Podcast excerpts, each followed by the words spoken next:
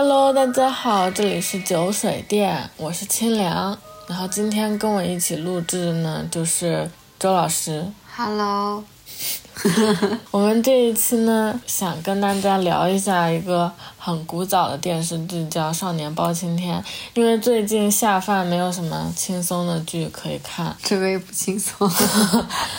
呃，之前我们就看了一些那种推理探案的剧嘛，前面比较密集地在看一些美剧或英剧这种悬疑推理判案的，嗯然后就想说换成国内的看一看。就换成华语的，对对对，就是想随便看看，吃饭的时候看，放轻松松一点。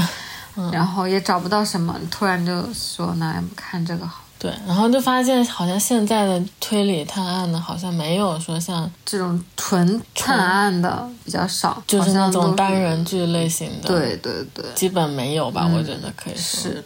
以前还有重案六组什么的，可好看了对我。你刚刚说的是我想到只想到了重案六组，就反正大概是最近一个月吧，或者两周不到，应该不到两周吧。对，不到两周，然后就给它吃完了电子榨菜，因为它其实挺短的，然后一集也很短嘛，一共也就五六个案子吧，好像。然后我去查了一下，这个剧是两千年的电视剧了，就是千禧年前后的。然后我印象中是很好看，就我小时候看的时候，觉得它非常好看，也很精彩，但是也蛮恐怖的，说实话。对，以前嘛，就是就是小学的时候嗯，觉得挺吓人的，然后但是我其实没有觉得很恐怖。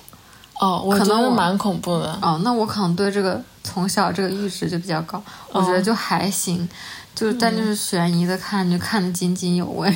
对我当时想起来的时候，我就觉得，我就想，因为很多剧就放到现在看，你就会觉得很奇葩。嗯，然后我就在想，这个剧现在看会不会就是还是那么好看，还是说只是一个童年懂得太少，所以觉得它比较好看？嗯。这部剧的角色，我觉得大家应该都知道的，就是男主就是周杰演的包拯，然后还有男二公孙策，嗯，还有两个女生是楚楚和庞飞燕，是，哦，还有还有展展昭，对，然后还有那个八贤王和庞太师，哼，对，皇上就是最后非常配角呢。嗯非常配角。我们是我是计划想要从就是更多从就是女性角色上聊一下，就是接下来我们的话题。其实我觉得这个两千年的电视剧，我们这一次看完，我感觉它还是蛮好看的。就是没有会觉得很雷的那种感觉。现在很多剧看着就很很雷，特别扯，但是就是说而且有的会特别拖沓。嗯对，这个也就还好，嗯那是相当紧凑了是。就是因为我就感觉我们现在看的剧都是一个电视剧讲一个或者是两个案子最多了，嗯基本上是从头到尾的。嗯，那他这个就是一个段一段一段讲好几个案子。你看我们现在看的悬疑都是什么迷雾剧场嘛，反正就是从头到尾就是一个案子，什么李一件丰田对杀人啊或者什么那种隐秘的角落，反正就都是一件事情。因为其实他要把一件事情说清楚，有很多细枝末节要讲嘛。其实包青天就是牺牲了很多这种细枝末节，所以他有一些地方就是没讲清就有点楚。bug 的感觉，对有就是挺多 bug 全凭包拯一个人说，对，就有一些东西你去深究，它是会有很多疑点的。嗯，但是它，我感觉它也不完全是探案，它其实是一个裹着推理皮的剧情片。还有点政治对，还有点政治最后的，话题在里面。然后我觉得它好看，我总结了嗯三点吧，就是它的剧情和人物设计的比较好，包括它这个剧情前面的伏笔和它最后上升到一个更大的案子，就结合的挺好的。然后还有就是演员大家演的又都还蛮好的，嗯，煽情的时候也不会觉得很尬，是真的能 get 到他们那种动情的那种状态。然后还有一个就是他的三观还是比较正的，不会说是因为他是两千年拍的，会有一些很迂腐的那种思想。嗯，是倒是没有，嗯，倒是蛮先进的、哦。是的，是是哪个角色还说说了一点男女平等类型的话吧，还是怎么样？我记不太清，反正我当时听的时候觉得，嗯，有意思，嗯，那演技我们就 就是有点浮夸的演技，哦，就那个时候那个的人是就是都是那样，还挺真诚的那种。嗯，不是那种就感觉播音腔都很重。那个时候，嗯尤其那个谁，那公孙策也，哦公孙策策，公孙策播音腔超级重啊，我感觉就是非常字正腔圆，然后靠后的那种腔调。那应该是配音的问题吧？是不是？那我不知道他是不是配音，因为好多就是有一些配的收音是特别大声吗？还是怎么样？我感觉庞飞燕的声音每次出来都好大呀，哦，是因为他本来就吵。嗓门大还是怎么样？嗯，那我们就先从它整体来看，从第一集到最后一集，它编剧的架构很好，呃，前后有伏笔嘛，人物也有成长，就是从他一开始在泸州，然后到最后在京城办的案子，逐渐成长的过程。看上去是单元剧，但是它每一集都会增加一些新的元素，比如说介绍新人物进来，就前两集基本上是这个作用嘛。嗯。然后还有后面介绍一些次要角色，但是他在最后都会稍微用到一下这些角色。就是八贤王其实是最开始就出来过一次，好像我记得，嗯到后面最后一个案子跟他有关系。嗯，就是一边有新角色加入，然后一边也埋伏笔嘛。嗯，好像有一个专门有一个词来形容形容这个，突然忘了。就感觉编剧还有一些设计，不会像现在感觉，我觉得狂飙还都还有一点，就是强行套来套去。我觉得这有可能是审核的问题。嗯还有一个就是那个，我看的时候，我不是跟你说，呃，有有一些特别像，跟柯南不是特别像，是跟柯南里一模一样，是就是案情是对吗？呃就是和推理的过程啊。就是作案手法一模一样，然后就等于是基本上是照搬，我觉得是。他不是还有说真相只有一个的吗？啊，对，真相这个这句话好像也说了挺多遍的。嗯柯南，因为我看柯南就好多跟柯南一模一样那几集，基本上是我就是现在看的话，能直接感觉到他是就抄柯南的。我就是上网看了一下，就是在豆瓣的时候，评论里有说他不止抄了柯南，他 基本上每集都抄，然后他还抄了金田一，抄了柯南，还抄了一个什么片，反正大部分都是抄日本的 好那些，因为密室杀人这些大作都用过的手段嘛，就是大差不差，大家都互相抄来抄去的。嗯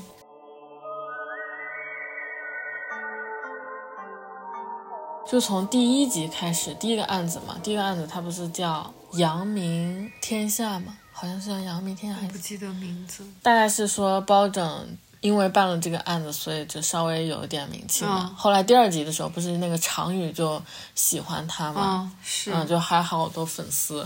是。哎，但是有的地方也有，就是这里就是一一帮女的追他，就蛮现代的，嗯 就是有点搞笑吧。他就是又就有点像，突然感觉有点像范某圈啊，对，是出名了之后，然后就疯狂追，嗯然后后面是谁？那个楚楚为了所谓为了帮他，然后就开始造他的谣，就是感觉是粉转黑，嗯，然后就突然这些人就离他就是踩他。踩他开始，嗯反正就有点搞笑感觉。其实包拯这个人物就不用讲，大家都知道吧？但那嗯。个剧情里就是说，他妈妈是那个验哦，是医生，是医生，然后是验尸，本来是医生是，嗯，然后顺便帮他那个官府里的谁呀、谁他那个、老爷的老婆死了，哦，他去帮忙验尸。对对对，我觉得他妈妈也真的是很女强人的一个角色，因为他爸就是很早是没了嘛，然后他妈就是就供他读书，然后就是勤工俭学嘛。当时、说他在呃天虹书院里面一边打杂，那个老师就是特许他嗯一边打杂一边那个上学。嗯，他们为了进京赶考嘛，公孙策就是有钱的富二代，对他就先去说怎么造造势，就是先扩大一下自己的影响。嗯名气，然后包拯就是说，那他不去了嘛。本来公孙策说可以请他住啊什么的，对富二代，对，然后他说不用。后面他妈妈听到了，就帮他去去外面卖烧饼。卖面条，就晚上在呃街上卖卖东西吃，嗯，突然想。到一点，当时是什么？是他说他一定要跟他妈妈一起住，包拯，我忘了，我忘记了，完蛋嗯了。当时就觉得，就想说这个要是放在现代，这个言论就感觉像妈宝男一样，就是一定要跟他妈住一起，不能分开。哦哦哦，就最开始的时候，嗯，对对，好像是的，有这么说是因。为什么？我想不起来了。哦，然后我觉得他就是因为他妈妈是学医的嘛，然后他又帮官府做那个验尸，所以他可能就耳濡目染。哦，然后他还说不相信鬼神，可能是因为他妈是学医的，就是从小就是有这个科学教育，对，坚定的无神论者。他，我我记得他好好多好多个案子都是，就是别人说是说有女鬼啊，或者什么鬼，就什么，反正就是那种鬼怪嗯，作祟，然后他就强调了好多遍，这世上哪有什么鬼神呢？是是，还有公孙策也是，嗯，对对对，就是三观相同嗯才能做朋友。他其实，在第一案的这个能力还是比较弱的，就是他还搞错了嘛，搞错完了以后又幸好是公孙策帮他叫回了那个官员吧，然后他又能够重新解释，然后重新把这个事情解释清楚。我记得开头两三个案子好像都有这个比较搞错的这个情节。那后面也有啊，那个对崔明冲呢，不是对，我觉得这个就是这个就是他这个人的一个 bug，他这个人就是这样，比较容易下结论。他觉得找到真相了，就而且他不跟别人讨论，他就是一想到什么他就不说话了，别人怎么跟他讲他都不理他，别人，嗯，然后他就直接在众人面前放大招，我感觉他就缺少一些宏观思维，就是八贤王是有这种宏观的考虑的，他会考虑到这件事情有什么影响，然后会有什么结果，这个结果会给每个人带去什么样的影响，比如说影响到他的仕途，或者是对庞太师会有什么打压之类的，他都会考虑到。但是包拯就是嗯想不到这些，或者是说他根本就不想管这些，他只想管要，他只想要真相。对，我觉得这种其实也是很执念，他这种在在官场上混不下去的。是，嗯，所以只是只在开封有个包青天。呃，公孙策官二代嘛，然后又有点小钱，嗯。嗯，他爸也是个小官，不是大官。他出场就是那种自视就是甚高，可是他就是很害怕上面下来的，因为他最开始不是那个高丽使节的他里嘛，嗯。他就是很害怕，对。就是唯唯诺比较唯唯诺诺的那种形象。但是他对包拯这些人，就包括他那个同几个同学，他又很傲气的那种，哦也理所当然。他又官二代，然后家里又有钱，然后长得又还可以，然后才华也挺好的。泸州他对什么呀？府尹还说府尹是什么？县长。可能吧，我也不太懂。因为庞飞燕说你爸就是一个小小的府尹，有什么用？毕竟庞飞燕他是太师嘛，像百度一下。嗯，他其实也有成长嘛，因为他从第一集的很臭屁的这种看不起包拯嘛，觉得包拯不如他聪明，但是从第二案开始，他应该就是开始把包拯当做一个跟他平齐的，不管是竞争对手也好，还是说可以把他当做朋友也好，就是他慢慢对包拯开始，嗯，怎么说，认可包拯，直到最后那天我我们两个都看了好感动的那个，就是他结局的时候，不是包拯劝他离开京城保命嘛，哦，是。然后公孙策就跟他一通表白说。说什么包拯，你是这个天下我唯一佩服的人。哦，说的那个是，任泉眼泪都流，快要流。在眼眶打转。对，然后我看的都已经是，那个眼泪在眼眶里打转了。虽然他们那个都是 播音腔很重，但是就还是依然很感人。府尹，嗯，清初盛京设辽阳府，改为奉天府设府尹一人，那就是市长啊，哦，市委书记，是吧？啊 那也挺大的官。是啊，就是看那个市大大不大？嗯 你要上海市的市，是他们写顺天府尹是北京治安与什么最高行政，相当于现在那泸州还是个小城了。是泸州县城吧？嗯，十八我感觉线城市的市长。OK，那怎么这也是个官二代了？反正我觉得他们俩这个感情也是，嗯，成长也写的蛮好的。市委书记兼市长。哎，行，好，知道，OK，结束。越扯这个。男的还有谁你想说一下的吗？啊，男的不就仨吗？哦，还有展昭，嗯，他不算男的 是吧？他算小孩儿，吃饭做小孩那桌。就里面三观都还挺正的。那个嗯小孩不是开始想绑他当住持嘛，后面说说也是说得通的，不是那种。嗯，他一开始还想杀他呢，杀公孙策，因为他觉得他哦，对，是他害了他哥。对，但后来说说，也就是，嗯先让你解释清楚，解释不清楚再说。嗯，讲道理都能讲得通的人，嗯，还算有在相国寺好好学习。嗯、还有还有什么男角色？那就是八贤王和庞太师了。嗯，就是主战派和主和派，嗯有讲了一点政治的东西。那我们就开始讲一下这里面这两个女性角色，就是主要的这两个。因为刚刚那个包拯他们妈也讲了嘛，独立女性，就那我们就先讲那个先出场的楚楚啊，插一句，嗯他妈妈不是中间有一段是说就是重男轻女的，不是他妈妈重男轻女，嗯。就是他和他有个他哥哥嘛，然后他哦对，爸爸去世的时候，所有的钱都给了他那个男的，对他哥哥，然后包拯想要去呃京城赶考的时候没有钱，没有钱，想问他借，他还不借给他，嗯，就很恶心。那跟重男轻女有什么关系啊？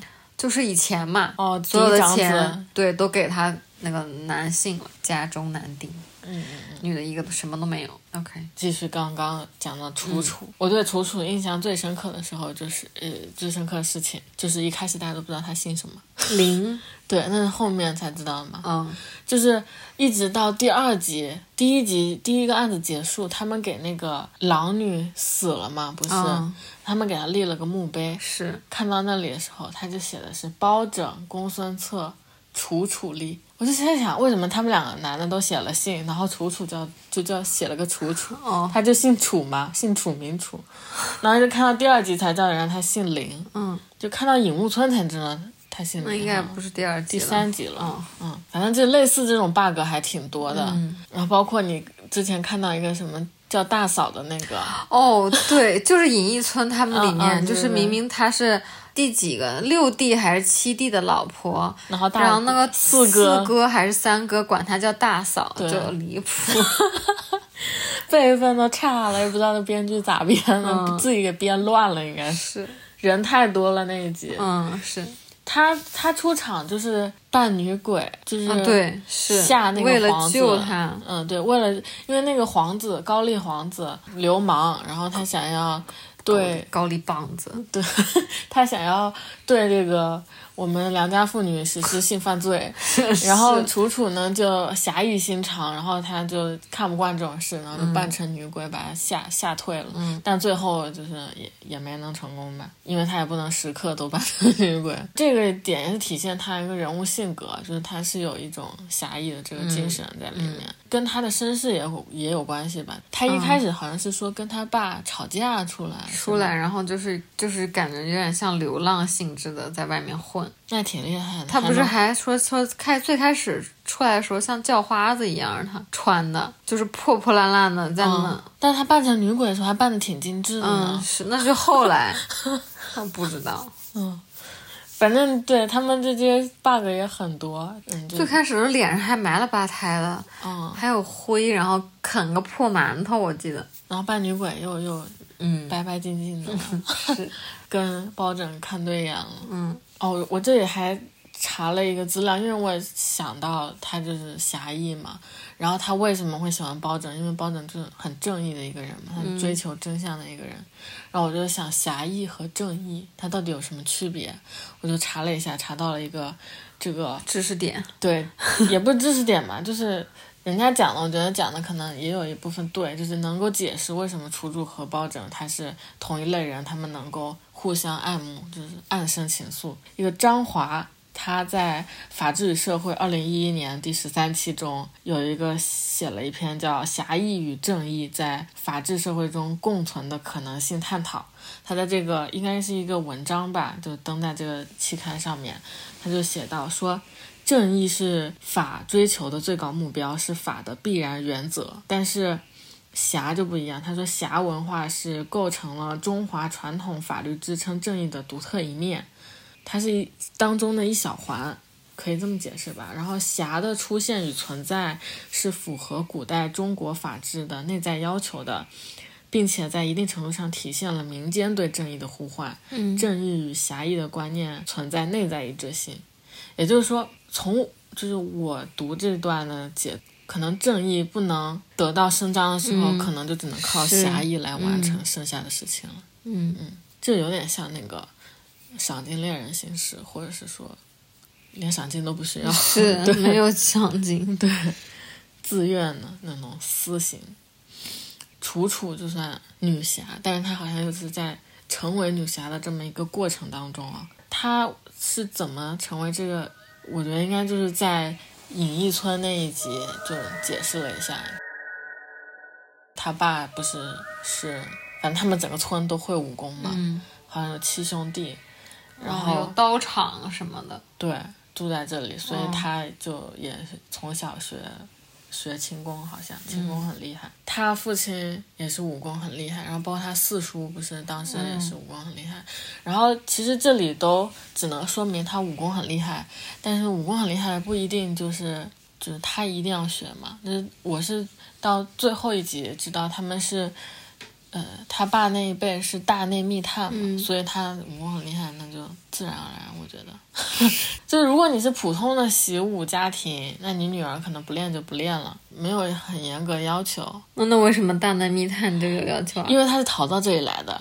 如果你不练，你就可能被反杀，我是这么想的。嗯，所以他爸就把这个功夫都教给他一些，因为他是逃命来的嘛，他身上嗯背负了一个那么大的秘密，虽然他不知道。嗯 然后最惨的好像就是他们走的时候，那个村子好像被屠杀了，不知道他后来知不知道这个事情没交代。嗯，这也是一个很大的 bug，自己家都被屠了，水晶没了，还在那里进京赶考。再后面就是呃银翼村，然后庞飞燕加入了嘛。是。然后他开始来的时候，还是我还以为我记错了，因为我印象中他就是庞太师的女儿。嗯，可是他第一次出现的时候，他说她她哥哥是本地的一个什么将军，然后我觉得好奇怪，我是不是记错了？结果后面他对发现他是乱编的，他也他开始出现，他说他姓不是说他自己姓庞龙秋燕，啊，对，然后后面等到回京了，然后嗯是是就是那种小小二店里的小二还是谁呀、嗯，认出人。就是管她叫庞三小姐，然后大家才知道他是那个他姓庞，嗯，是跟庞太师有关系，然后后面发现是他女儿。大概看了一个案子吧，就相国寺那个，是不是就是隐逸村后面就去相国寺了？不是，相国寺是他他们从北京回来的路上才去的相国寺。赶考的时候不就是崔明冲嘛？对，就是，这一段是有他的，也有他呀。崔明冲不是他姐夫嘛？但他没有一直在说话，我感觉崔那那那两集基本上就是他有啊，他不是公孙策中了毒，然后跟着他，哦他还被打了嘛？就是他把公孙策打了呀，哦，然后他就就 哦，我想起来了，嗯他不就还照顾他吧？嗯是在这儿照顾他，然后说公孙策梦中就出了个出现了个小仙女，嗯嗯，那其实就是他呀。对，他还说公孙策别死，死了的话那个包拯会怪他。是，嗯，哦，对，我想起来了，那就是那一集一直到相国寺，然后我都觉得他好吵，是真的很吵，不知道是不是音量的关系，嗯，配音非常大，然后他又尖对，又是那种比较穿脑袋的声音。嗯，然后就开始的话，她就是那种小姐嘛，就是那嗯种、那种感觉，就无有点无理取闹、咋咋呼呼的。后面的话就还是变化挺大的。他我觉得一直一直是到那个展昭他师傅死了嘛，嗯然后他开导展昭。那里感觉就对他有一些改观，他其实也是一个比较有故事的人，然后就说了他妈妈的故事嘛。我是看到就是有点好笑，是他们包拯哦，那是那是隐逸村的时候，他们换几个尸体在那儿、在那儿换嘛，拆开不不是拆开，挖人家的坟，嗯，的时候，他前面也不想挖，后面就说他很好笑，他说：“哎，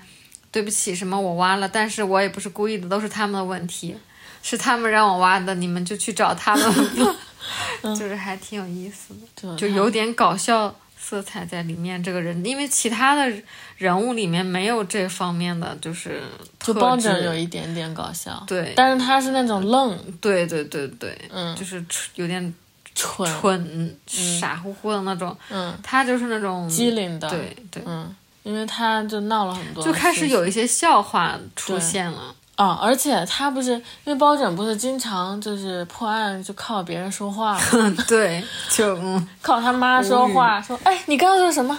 啊楚楚说说说什么？那你刚刚说什么？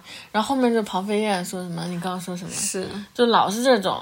其实这种就是很烂的一种方式，嗯给线索的方式。对啊。但是可能那那那个这编辑爱用。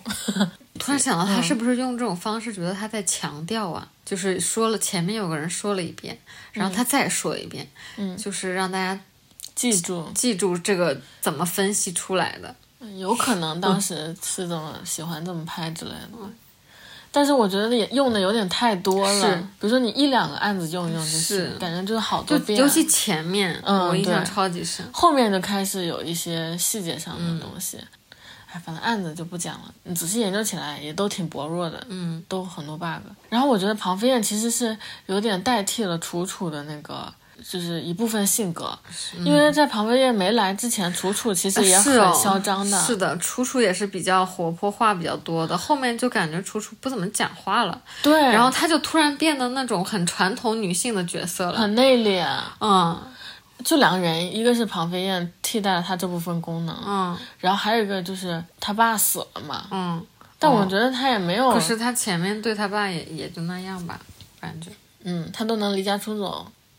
那可能离家出走和死了 还是不一样的。对我的意思就是说，嗯，他那个变化没有体现出来，他是是因为他爸去世这件事悲伤，所以变得寡言，嗯。变得内敛了，就没有提到这个事情，只是就是等飞燕来了以后，他就变成知性女性，是，嗯，就？突然好奇怪，尤其我当时是最后一集哪里啊，反正就很后面的时候表态的时候还是什么，嗯。然后楚楚突然说了一句，反正就是非常传统女性的发言，嗯，说了啥我现在想不起来了，就是这个角色到后期就变得没有一开始那么好就是没有意见了，没有自己的意见和想法的那种了，嗯，所以我觉得李李冰冰她应该不演第二部也是可以。都换了吗？第二部我第二部。就剩下公测展昭了。哦。然后飞燕不是最后还和公孙策说你什么时候和我爹提亲嘛？但是第二部也没有他了呀。啊，嗯，毕业了。啊，公那孙庞太师后面还有吗？肯定有啊，庞太师和八贤王好像一直都有吧，就是他们两个是一个政治斗争。公孙策还回了他一句：“等他考上状元再说。”，但是就算他考上状元，那庞太师我觉得也不会答应的，因为他和包拯是一起的呀。那庞太师是不可以，肯定不会支持包拯的呀。包拯是八贤王的人嘛。而且为什么八贤王不支持？不是不支持公孙策，就是更喜欢包拯。嗯其实公孙策也蛮有才的嘛，他中间也独立破了一个案子，虽然绕了一些。嗯，我感觉他就是那种比较官场的那种职场里，你说谁呀、公孙策是，嗯，那从小是官二代嘛，这对，个耳濡目染了。对，感觉他爹也是比较油的那种。嗯，就是他还是会平衡一下，嗯，考虑一下就是其他方面的因素。对，他会考虑别人的脸面。嗯就是最一开始第一案，他其实也没有想让包拯翻案嘛，嗯就是他和八贤王都不想让包拯再继续查了嘛，嗯因为可能就是涉及到一些国家的事情。嗯八贤王可能觉得他会屈从于庞太师，嗯所以他就要包拯这种倔牛一样，嗯，倔牛是什么东西？那叫倔什么？反正就是超倔的一个人。嗯就一定要查出真凶，包括他最后那个翻龙节，嗯我觉得这个名字起的特别雅，皇皇帝真假皇帝，嗯嗯，狸猫换太子这么一个故事，然后他取名叫翻龙节。其实他抄虽然说抄了很多案子手法，但是他套的这个套的都还不错。那个庞飞燕后期也成长了嘛，就是他嗯能认识到自己到底是嗯。喜欢谁，包括他最后他也知道他自己喜欢公孙策嘛，嗯。嗯，他就是很现代的一个角色。是，然后包括他的观念也是，呃，就是跟开到展昭的时候，他不是说死了一个师傅有什么的，他上个月也死了一个老师，就感觉看得很开，哦。在他那里没有什么不开心的事，嗯。嗯，那个可能跟他妈妈的死也有关系，嗯。嗯，就是他要是老不开心的话，他可能根本没有办法在泰式福利是，就是健康的成长。哦，我今天还看了一下 A O 三上有没有包青天的同人文，我竟然真的有，两千年的竟然真的有，有十二篇，十一篇是男男，一篇男女，没有百合，我觉得挺正常的，因为这个剧里的女性就是交集没有很多，就包括楚楚和飞燕，嗯，也就是可能而且他们俩就是前期关系好，表现的出来，对，就是因为他们俩是其实先认识，然后嗯，引入到那个隐隐逸村的案子里的，对。后面就感觉他们俩就没有什么交集了。对他们就等于围着包拯转了几颗，小行星，就是唯一就是庞飞燕和公孙策后来撞到一起了嘛，嗯嗯，不然可能包括展昭他们四个只是关系好而已，但是你说他私下里的交流好像都没有在屏幕上展现出来，然后还有一些女女性的配角就感觉没有主角写的那么精彩了，没有就是案子上的一些配角嘛，那个。不是第一集有那个什么不会识字的那个人，呃，就是死掉的那个狼女，哦，第二集就是常宇嘛。哦，尹一村是他后妈，然后这个也是很震惊，就是那个想要娶楚楚的人，又和他又和楚楚的后妈搞在一起了，然后一就说楚楚哪能及你半分什么的，嗯，然后反正也挺厉害的这个剧情，啊又母女都都想要。我感觉在现在真的是播不出来这种剧情，应该没有编剧敢写。然后两千年竟然还能审核通过放出来，其实我觉得没什么，我感觉这种人大有是呀，他为了继承那个刀，那个男的为了要那个刀厂嘛，嗯什么事干不出来，这种人嗯多了去了。对呀。现在就是不让写，不让写，怎么就没有嘛？真的很搞笑。或者就是自我阉割嘛，不敢写。就嗯，进京就是那个女鬼的事情嘛，啊，反正多少好像进京就是村民冲，对，他的嗯那个也莫名其妙。啊，就是一定要跟他在一起，然后不能在一起的话就他跳湖了，是不对，他怎么他服了药，嗯。他自己吃了药，然后跳湖了。嗯。我觉得，啊，关键是那个崔明冲也不喜欢他，说来说去、说到后面，嗯。然后不喜欢他，他是因为内疚，然后他就不跟他现在的老婆，感觉不跟他现在老婆有太多交有太多流，交流，我就觉得离谱。真的是圣男，就是圣母的那个嗯。男版。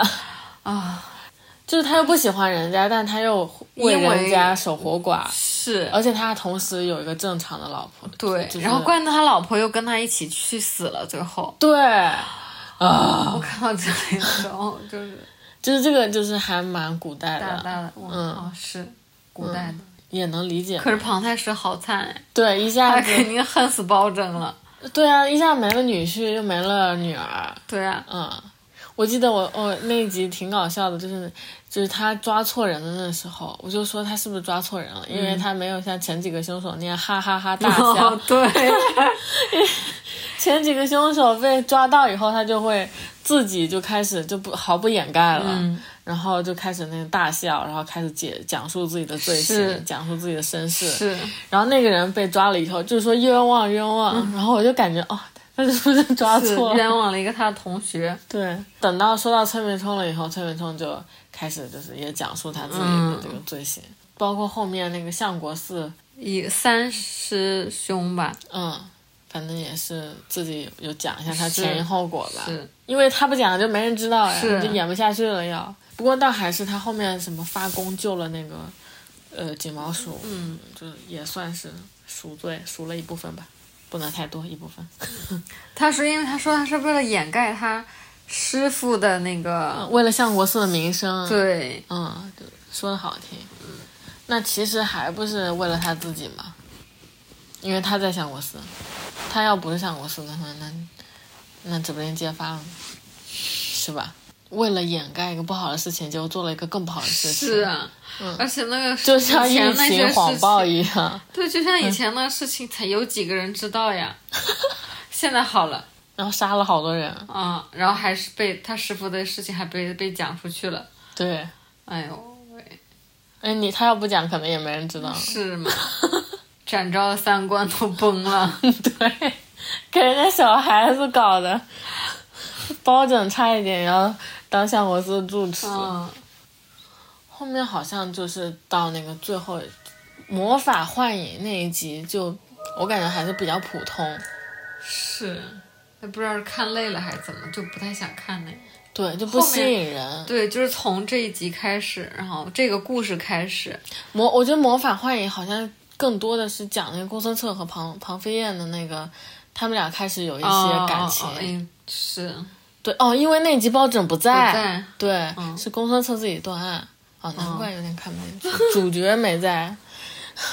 可是最后一集最后一个故事我也没太看进去。最后一集就很绕，就是先是就是八贤王被呃诬陷了嘛，嗯就呃反正就是包拯来破案，然后限他几日之内要破案。然后他一开始说是八贤王杀了，后来又说不是，是那个人自杀，然后把事情讲。反正他每次都要搞错一遍，然后搞错一遍以后，又在很紧要的关头把这个事情又周回来。哦，然后他还特别喜欢用用自己的性命担保几天实现破案。他用自己性命担保就算了，他还用他全家。哎呦我哦，我天，我替他娘谢谢，真的 you。呃，哦，反正就是最后这个范龙杰这个案，就是稍微就是有一点政治的那种色彩。是，然后到后面我就觉得太离谱，嗯他就跟皇上说这种这种事情，嗯说你是假，就意思就是什么你是假的了。嗯，这这这，就是你想想都会有什么后果，要么你就是死，要么你就是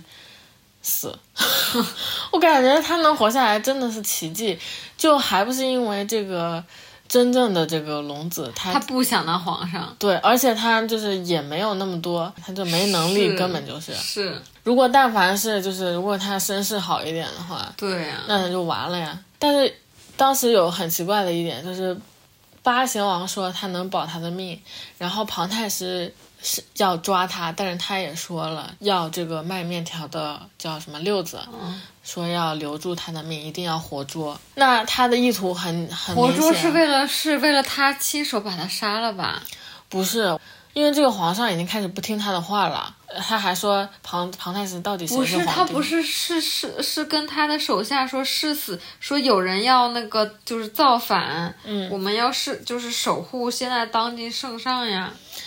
我觉得他说是这么说了，他肯定是扶持现在这个皇上啊，他的那个嗯就是当时就是现在皇上这个妈，嗯，是他整个事情对啊，整个事情都是他搞出来的呀。对，我知道是他搞出来的。但是如果现在这个皇上不听他的话的话，那他就可以用这个卖面条的，呃，就是就是比较顺理成章的名义推翻推翻现在这个皇上嘛。那他就立了一个傀儡政权，那他就可以成为就。如果他要称帝的话，他就很容易，因为他都已经兵马在城外，要进去要杀进去了，就是他们在里面断案的时候，他的大部队都已经逼到宫宫外头了，嗯。就很明显就是要造反嘛。嗯，那他造反，那可不就是他称帝嘛？可能就是拍的太乱了，镜头一直闪，就是他们的那个紧张的镜头全是靠运镜来体现，就 速度特别快，就闪过来闪过去。那包括那个武打的片段也是稍微有一点印度镜头的那种感觉。反正我觉得庞太师要六子的活命是为了这个，就是如果皇上受他控制，他可能后面再把六子做掉。那如果不受他控制，他可能就傀儡政权。我觉得有可能，因为他如果称帝的话，他妹妹或者反正就是现在那个太后嘛，那他也不会对他怎么样嘛，无非就是说把软禁在宫中嘛，也不会杀他，毕竟还是亲戚一家人，其他没什么。哦，就是最后包拯还问那个皇上说，如果这个卖面条的怎么来着，你会不会杀他什么的？哎，我忘了问了一句什么非常哲学的一句话。反正那个皇上就没答下来，那意思就是他肯定会杀他。我觉得也是，就是任由一个人在外面乱窜，是啊，你不知道他哪天弄出什么事情。对，万一就造反了呢？嗯，就万一万一他又想呢，想当皇上了呢。对，他说给他一个大宅子，其实哦就是软禁他嘛，嗯，就是监禁他嘛。但他不要，我觉得这也挺危险。你还不如要了呢。你就要了的话，那皇帝还觉得你是你在他的控制范围之内对内，然后你不要，就感觉就是不受他的控制，对，然后搞不好哪天就不知道因为什么死了。就暗杀你。嗯我觉得很正常。嗯要是我是皇帝的话，我肯定也是找一天给他暗杀。嗯，就是就是说不清楚。对，反正就是为了保自己的位置嘛。嗯，他还说什么为了大宋的安定，无非就是他没有能力管这摊子事。嗯，就是那个面卖面条，那是，但是有的人他就算他没有能力，他也要想管。这个。嗯，万一后面有军队，比如说来造反，就是就是会有人，嗯就是像庞太师这种人，万万一有这种人发现了他，嗯，那就有可能。对，或者是你也搞不清楚他会不会去外面乱讲，这个也很可怕。所以尽快暗杀掉是最明智的选择。嗯最后一集还讲的蛮深的嘛，就这些政治的东西，皇宫廷斗争，包括那些后宫斗争，整个剧情到最后还算有一个小高潮，这样。嗯，感觉国内现在为什么都不拍这种单元剧了呢？